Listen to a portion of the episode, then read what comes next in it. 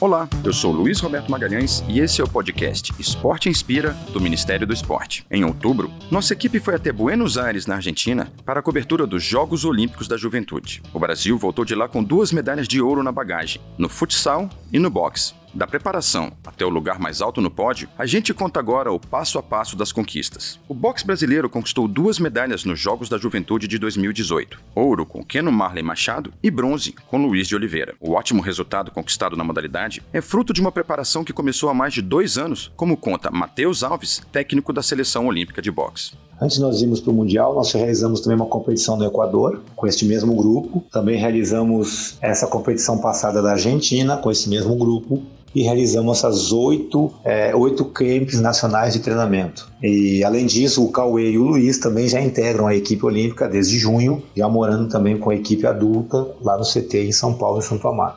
No próximo episódio, a gente conta como foi a conquista do bronze de Luiz de Oliveira. Muito obrigado pela companhia e até lá!